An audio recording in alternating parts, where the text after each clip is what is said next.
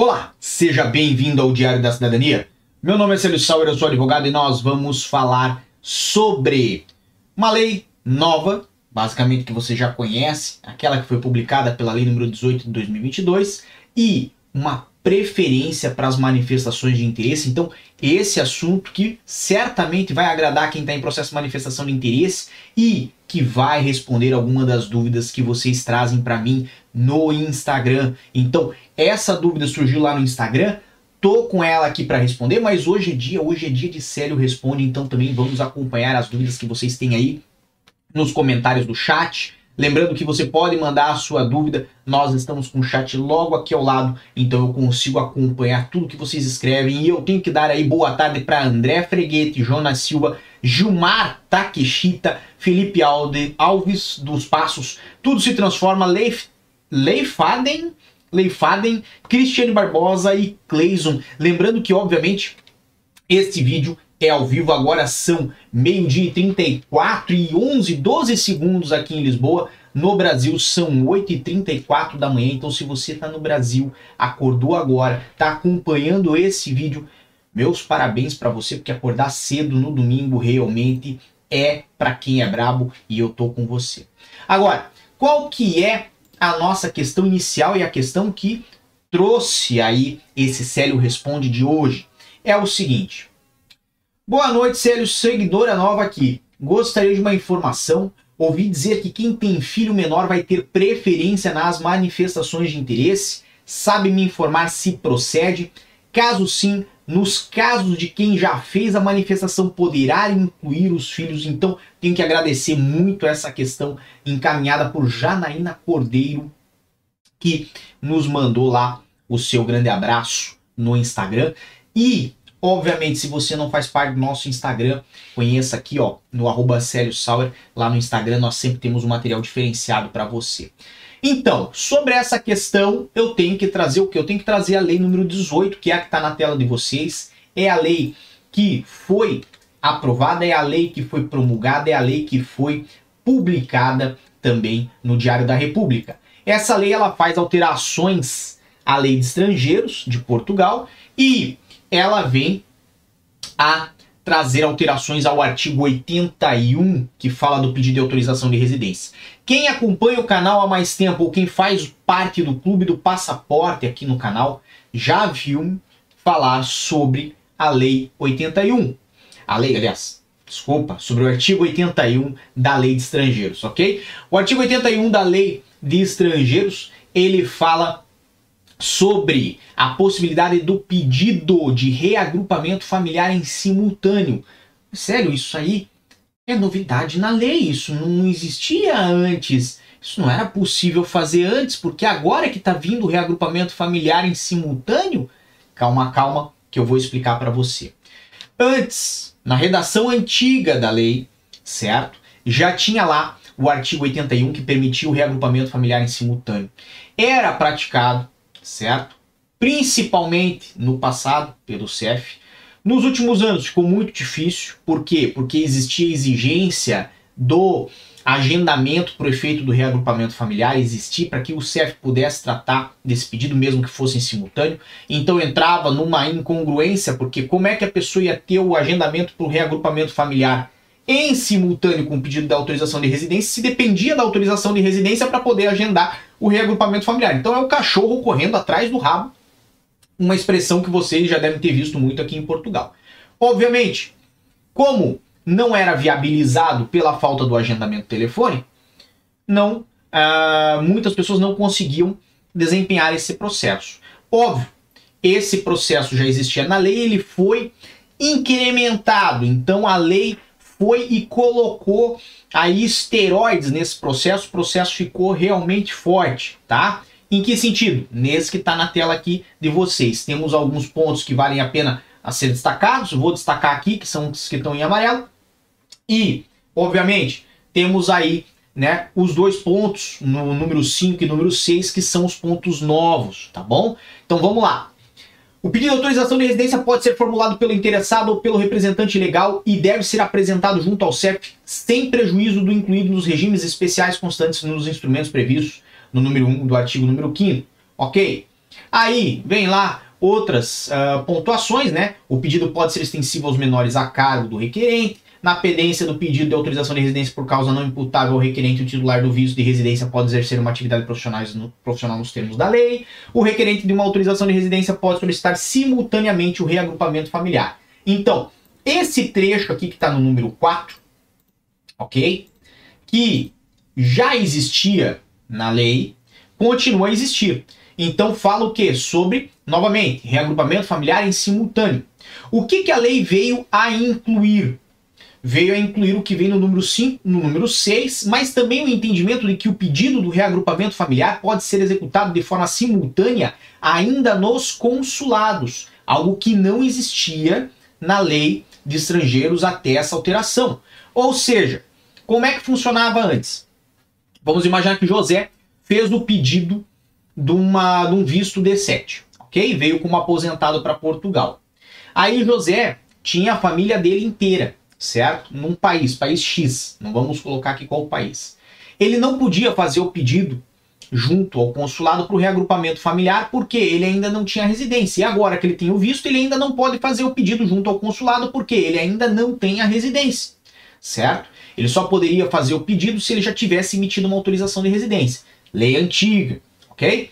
Então ele ia ao CEF no dia que estava agendado e já quando levava o seu pedido, aproveitava que estava lá naquela deslocação ao CEF e apresentava o pedido de reagrupamento familiar da sua esposa, dos seus filhos, de quem fosse parte da sua família que ele quisesse trazer para Portugal.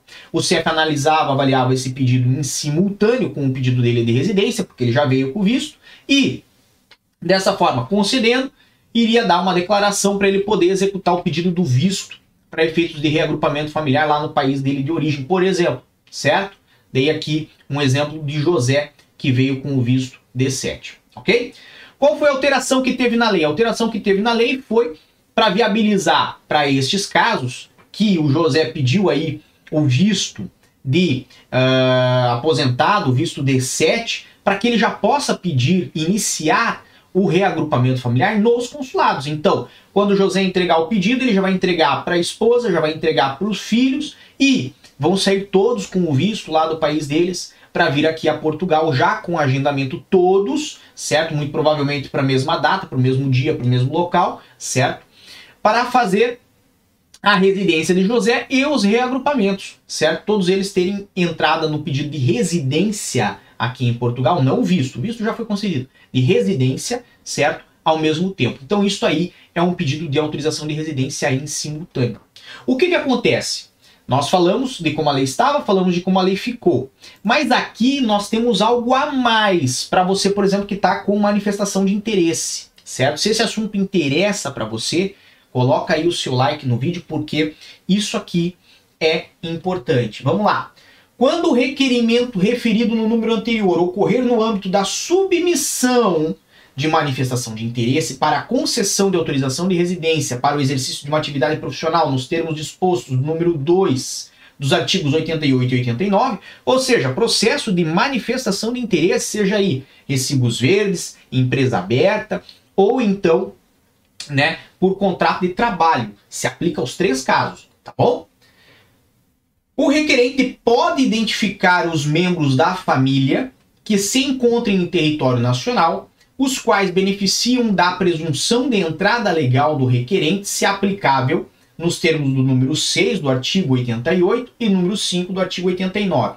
Célio, o que que isso quer dizer em português? Porque não deu para entender nada, ainda faz referência a um outro artigo, a um outro número. Então vamos lá. Se você dá entrada aqui em Portugal em uma manifestação de interesse, duas coisas podem ocorrer nesse processo, certo? Presta atenção que isso aqui é importante, principalmente para quem não tem comprovativo de entrada legal, ok? O processo de manifestação de interesse vai correr lá, vai levar seus dois anos, e durante esse período você vai trabalhar e vai contribuir com a segurança social, ok? Ah, é, mas o que, que isso significa para mim? Bem, pode significar nada e pode significar muita coisa. Se você entrou diretamente por Portugal, ou se você, quando entrou por Portugal, conseguiu fazer sua declaração de entrada junto ao CEF, ou se você, quando entrou, ficou hospedado em um hotel, por exemplo, certo? o CEF tem a data em que você entrou em Portugal. O nome disso é a tal da declaração de entrada. Então o CEF tem a sua declaração de entrada. Seja por ter sido prestada para o oficial do CEF no aeroporto, quando você chegou de um país terceiro, ou seja, se você veio da Itália para Portugal, não ocorreu isso. Se você veio da França para Portugal, não ocorreu isso. Agora, se você veio do Brasil para Portugal, de Angola para Portugal, isto ocorreu necessariamente. Você tem ali a sua imigração aqui em Portugal junto ao CEF e o CEF fez naquele momento a declaração da sua entrada quando você passou no guichê de imigração no aeroporto, ok? Se você fez dessa forma, tem ali a declaração de entrada. Se você fez de uma das outras formas que eu falei, vamos dizer que você veio da Itália para Portugal ou da França para Portugal, a declaração de entrada ocorre de forma diferente. Como é que ela ocorre? Por exemplo, se você fica num hotel. O hotel aí é quem faz a declaração da sua entrada em Portugal, a declaração da sua estadia em Portugal através de um boletim chamado SIBA, certo?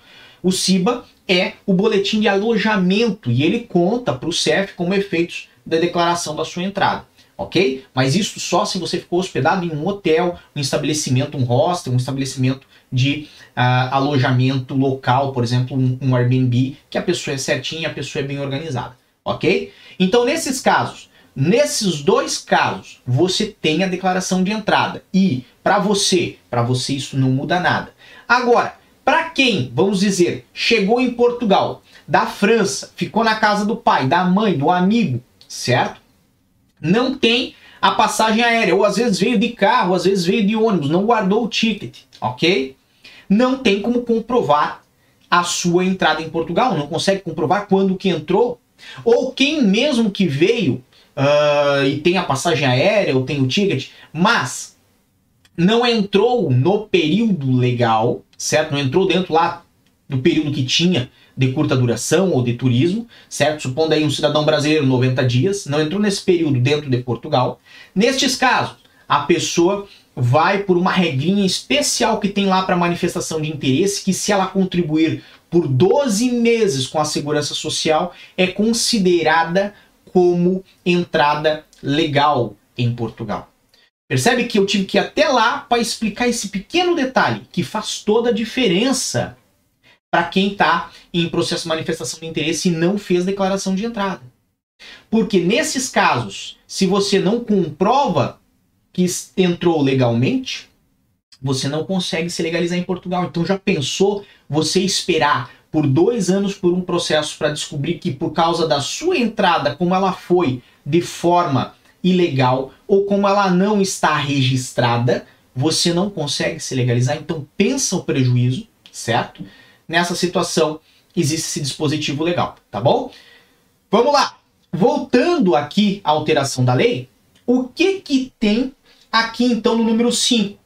Tem uma extensão dessa presunção de entrada legal, certo? Para os familiares do requerente, para os membros da família deste requerente desta manifestação de interesse, se, né, ele for apresentar aí a, o seu processo, né, e dizer quando ele fizer o, o, a sua autorização de residência quem são, elencar quem são os seus familiares que estão acompanhando aqui em Portugal. Então vamos supor, José chegou ao CEF, José foi lá e falou assim: olha, eu vim aqui, entrei em tal data, não tenho declaração de entrada legal, nem eu, nem minha esposa, nem meus filhos, ok? Mas eu já tenho 12 meses de contribuição com a Segurança Social, minha esposa é a Maria, meu filho é o José Júnior e dessa forma nós temos aí a comprovação, né, ou pelo menos a presunção de que nós tivemos uma entrada legal e os meus filhos e a minha esposa vão poder se legalizar por causa dessa presunção. Por quê? Porque eu contribuí os 12 meses com a segurança social. Então, é uma grande vantagem, certo? Vale para quem tem união estável? Vale para quem tem união estável também, né? União de fato, contanto que esteja dentro dos moldes aqui de Portugal. Agora vamos ao ponto 6, que é o ponto principal da nossa conversa de hoje. Um, do filho que veio com seu pai para Portugal pode beneficiar o seu pai e a manifestação de interesse deste com antecipação, perceba a minha questão. Esse filho pode antecipar o processo de manifestação de interesse do seu pai? E a resposta é não. Presta bastante atenção no que está escrito ali e não se deixe enganar, não se deixe iludir. Ok? Quais serão as preferências que serão dadas? Serão dadas preferências conforme o que está prescrito. Então, para efeito do disposto no número anterior. Bem, no número anterior, número 5, fala de requerimento em simultâneo da a manifestação de interesse, né, autorização de residência pela manifestação de interesse com reagrupamento familiar. Ok? Então, não falamos de antecipação no processamento da manifestação de interesse. Não falamos de prazo menor para a manifestação de interesse. Não falamos de uh, preferência na manifestação de interesse face às demais manifestações. Então, o processo de manifestação de interesse vai continuar em ordem cronológica.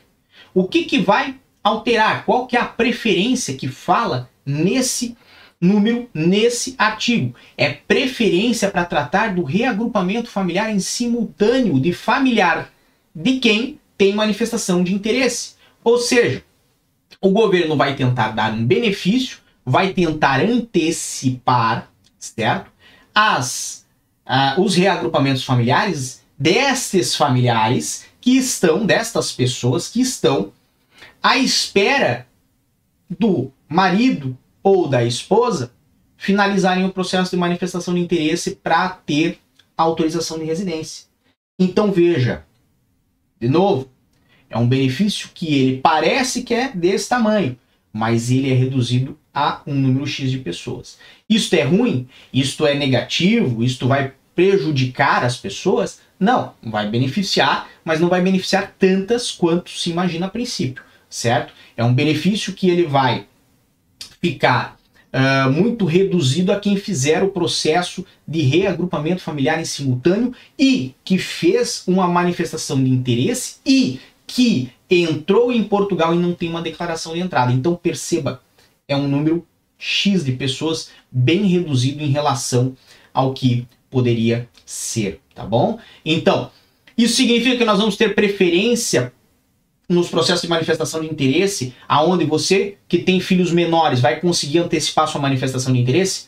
Não, isso não significa. Isso significa que nós vamos ter uh, uma velocidade mais rápida para tratar de processos de autorização de residência ou de manifestação de interesse para quem tem filhos menores? Não, também não significa, tá bem? Então, temos aí essa questão resolvida. Eu sei que nós tivemos aqui um pequeno e breve problema na conexão, nós estamos aí experimentando um FPS não tão bom, mas eu quero agradecer a todos vocês que estão conosco, tem Rita Monteiro, Graziele Mendes, Angélica Soares, Sabrina Lima, Israel, Cristiane Barbosa e muito mais pessoas, e eu vou começar a pegar agora algumas das questões que vocês mandaram aqui no nosso chat, tá bom? Uh, Boa tarde. A nacionalidade por neto está sendo feito só por Lisboa ou em qualquer lugar? Anderson, a nacionalidade para netos é um processo que é muito reduzido à Conservatória dos Registros Centrais de Lisboa, ok? Então, não importa onde você entre com o seu pedido, pode ser no consulado uh, no Brasil, pode ser num consulado nos Estados Unidos, pode ser numa conservatória aqui em Portugal, por exemplo, a Conservatória de Guimarães, Todos esses pedidos vão ser encaminhados para a Conservatória dos Registros Centrais em Lisboa, tá bem? Então acho que consegui aí responder a sua questão. Vamos lá. Uh, quando eu acho que vai ser publicados os documentos das alterações das, da lei dos estrangeiros? Israel, Israel. Mês passado eu já ganhei um café com esses meus palpites e eu estou muito interessado em ganhar outro cafezinho de vocês certo? Já paguei bastante cafezinho, mas olha, estou bem interessado em ganhar outro. E eu acredito que esse mês ainda nós vamos ter a publicação da documentação necessária para esses pedidos, ok? Então, nós estamos em 4 de setembro de 2022, certo? Agora são meio-dia 53 e 32 segundos, 35 segundos agora. E eu acredito que até o final desse mês nós temos aí mais 26 dias, então é tempo suficiente para nós termos aí essa publicação. Lógico, essa é a minha aposta, é a minha crença, é a minha opinião. Posso estar errado, certo? Por quê? Porque não tem nada oficial que indique isso. Eu só acredito, tá bom? Vamos ver como é que isso tudo vai ocorrer até o final do mês. O negócio é ter paciência, tá bom?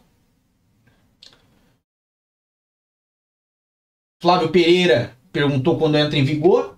Vamos lá de novo, né? Se a publicação ocorrer esse mês, acredito que já no próximo já vai estar em vigor, certo? Mas também, de novo, é uma crença, é uma opinião, tá bom? Explica sobre essa mobilidade da CPLP sobre os vistos. Falou Partiu Portugal. Boa questão, Partiu Portugal. A questão sobre a mobilidade da CPLP e vistos e tal, nós fizemos aqui no canal vários vídeos, certo? Explicando sobre cada um desses tipos de vistos, certo? Explicamos sobre o visto da CPLP, sobre a autorização de residência da CPLP, explicamos sobre uh, visto para procura de trabalho, fizemos acho pelo menos aí uns cinco vídeos sobre visto para procura de trabalho, uh, falamos sobre reagrupamento familiar em simultâneo, certo? Tivemos aí pelo menos uns dois ou três vídeos sobre reagrupamento familiar em simultâneo, falamos sobre visto para nômades digitais, falamos sobre uh, os benefícios para os estudantes, embora eu estou devendo mais um vídeo para os estudantes, então se você é estudante, tem interesse em saber alguma coisa sobre alterações que tiveram para os estudantes, alterações de prazos de processamento, etc e tal, coloca aqui nos comentários que nós vamos tentar trazer um vídeo se vocês estiverem realmente interessados sobre esse assunto, certo?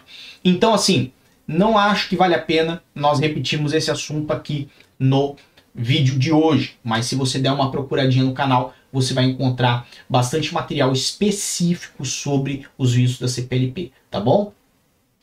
Fiz minha manifestação de interesse em junho de 2022 e tenho dois filhos menores de idade e eles não possuem manifestação de interesse. Então, como é que eu posso fazer esse requerimento uh, em simultâneo do reagrupamento familiar? Show de bola essa pergunta. Essa pergunta é de Cleison, que eu já vi participar bastante aqui no canal e nos comentários também. Então, meus parabéns, muito obrigado, Cleison, por participar aí do canal. Vamos lá. Esse requerimento vai ser feito no dia em que você for ao CEF para tratar da sua residência. Então, vamos supor aqui que você, como falou, fez a sua manifestação em junho de 2022 e chegue no CEF em junho de 2024, daqui a dois anos. Quando você for lá com os seus documentos, certo?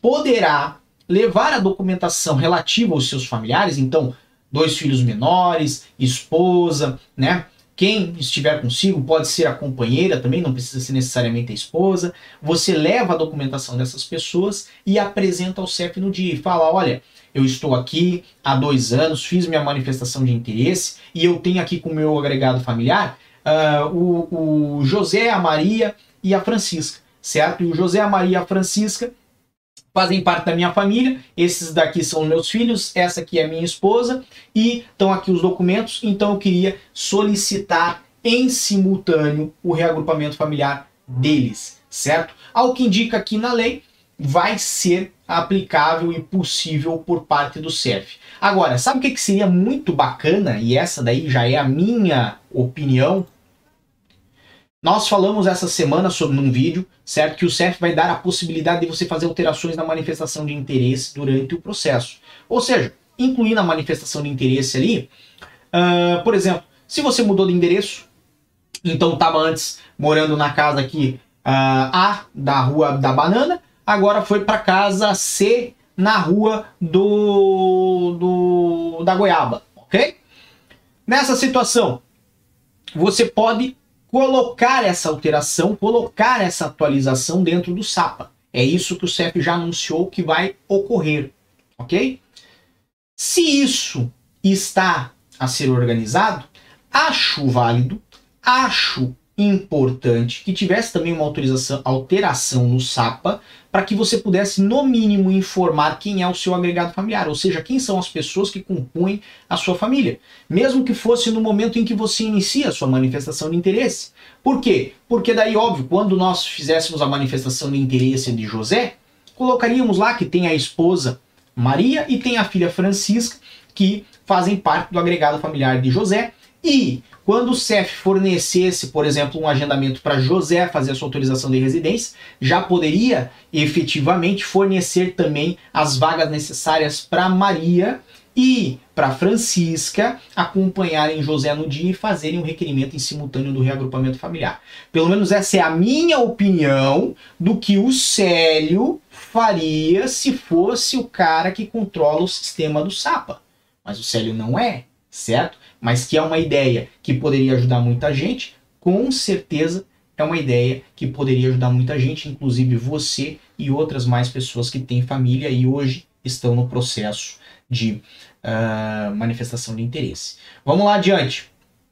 Uh, Edson Macedo falou: vamos dar like, pessoal. Então agradeço muito, Edson, pelo apoio. E, por favor, né, se vocês viram alguma uh, vantagem nessa live aí, viram algum benefício dessas informações, eu agradeceria que deixassem aí o like, porque isso informa para o YouTube que esse conteúdo é relevante para vocês e faz o YouTube apresentar para mais pessoas, tá bom?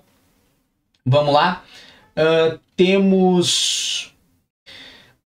Bom dia, doutor. Pode falar sobre a legalização através dos filhos, ali fala atrás do filho estudante a partir dos 12 anos, mas eu imagino que é através do filho estudante a partir dos 12 anos.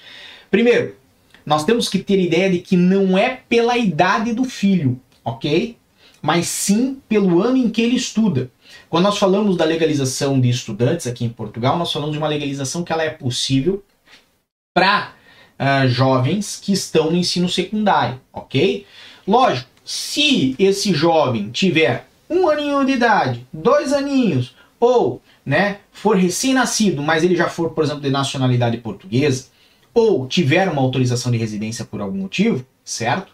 Os pais também podem se beneficiar e ter uma autorização de residência. Mas tem um segredinho, certo? Eu costumo de, de chamar essa de cláusula GELOL. O que, que é cláusula GELOL? Quem viveu nos anos 90 sabe. A cláusula GELOL diz que não basta ser pai, tem que participar. Perceba o que eu acabei de falar. Então não basta ser pai, tem que participar. Era o que falava na propaganda do Gelol, esse remédio extinto lá do Brasil, mas que é, diz muito sobre esse tipo de autorização de residência. Quando você vai fazer um processo de autorização de residência puxando do filho para o pai, certo? Você não faz um processo normal. Você não faz um reagrupamento familiar. Você faz um processo especial, certo? Esse processo especial permite que o pai ou a mãe se legalize através do filho, se o pai ou a mãe estiver a auxiliar financeiramente, estiver a auxiliar com os estudos e estiver a participar da educação e dos cuidados do menor, ok? Então não basta ser pai, tem que participar, é o que diz aí a nossa cláusula GELOL. Vamos lá. Quem que está aqui conosco? Mas ó, agradeço muito a sua pergunta. Nós temos mais um pouquinho de tempo ainda, então eu vou catar mais alguma pergunta aqui no meio e nós já vamos encerrar, tá bom? Até porque hoje é domingo, você sabe que é pé do cachimbo, cachimbo é de ouro, bate no touro, touro tem raiva da gente, né? Vamos lá. Uh, fiz minha manifestação de interesse, em maio eu consigo fazer o pedido de reagrupamento familiar? Muito boa pergunta. Vamos lá. Manifestação de interesse não dá direito a reagrupamento familiar, pelo menos não durante o período da manifestação de interesse. Quando é que ela dá direito ao reagrupamento familiar? Quando for solicitada e deferida a autorização de residência. Então, enquanto você não tem uma autorização de residência, você não pode fazer o reagrupamento familiar. Por quê? Porque a manifestação de interesse é o que o nome mesmo diz, é meramente uma manifestação de interesse, é você manifestando que tem interesse em ficar aqui, ok? Sempre que ficar em dúvida sobre a validade da manifestação de interesse para reagrupamento familiar, lembra de quando você era bem novinho, tinha aquela menina mais bonita da sala e você manifestava interesse em ficar com ela, mas ela não manifestava interesse em ficar com você. Talvez se você persistisse por dois anos, que é o que acontece na manifestação de interesse, no final ela te dava um beijinho. E depois desses dois anos você conseguiu ficar com ela. Até lá, até lá é só você quem manifestou interesse, não foi ela quem manifestou em você. E se você tirar dessa analogia aqui e trouxer para Portugal, o que que acontece? A manifestação de interesse é você manifestando para Portugal que você quer ficar aqui, mas Portugal não manifestou nada por você. Portugal vai ainda analisar seus documentos, vai dar o aceite e depois, quando Portugal permitir o seu agendamento, como se ele fosse aquela menininha mais bonita da sala, certo? Aí você vai ter a possibilidade de uh, ficar com Portugal, podemos dizer assim, dar um beijinho em Portugal, que é o dia que você vai lá no CEF, põe seus documentos e faz sua autorização de residência. Até lá, reagrupamento familiar não existe, certo? Por quê? Porque é só você quem manifestou interesse. Isso não é uma via de mão dupla, é só uni, é unilateral, como se fala no direito, ou seja, só vai da sua parte para o governo de Portugal. O governo de Portugal ainda não falou se quer ou não quer estar com você, tá bom? Então fica aí essa dica para não confundir mais, para não esquecer mais. Lembrando para vocês que nós estamos com a nossa caixinha da Brava lá no Instagram, no arroba Sauer. Mais tarde eu vou para lá, ainda vou conversar com vocês bastante lá no Instagram. Então, se você não faz parte do nosso Instagram, faça parte porque hoje é o dia para você, tá bom? Um grande abraço a todos, muita força e boa sorte. Por enquanto é só e tchau. O que você acaba de assistir tem caráter educativo e informativo. Compõe-se de uma avaliação genérica e simplificada. Agora, se você quer saber de fato como as coisas são, você vai ter que ler.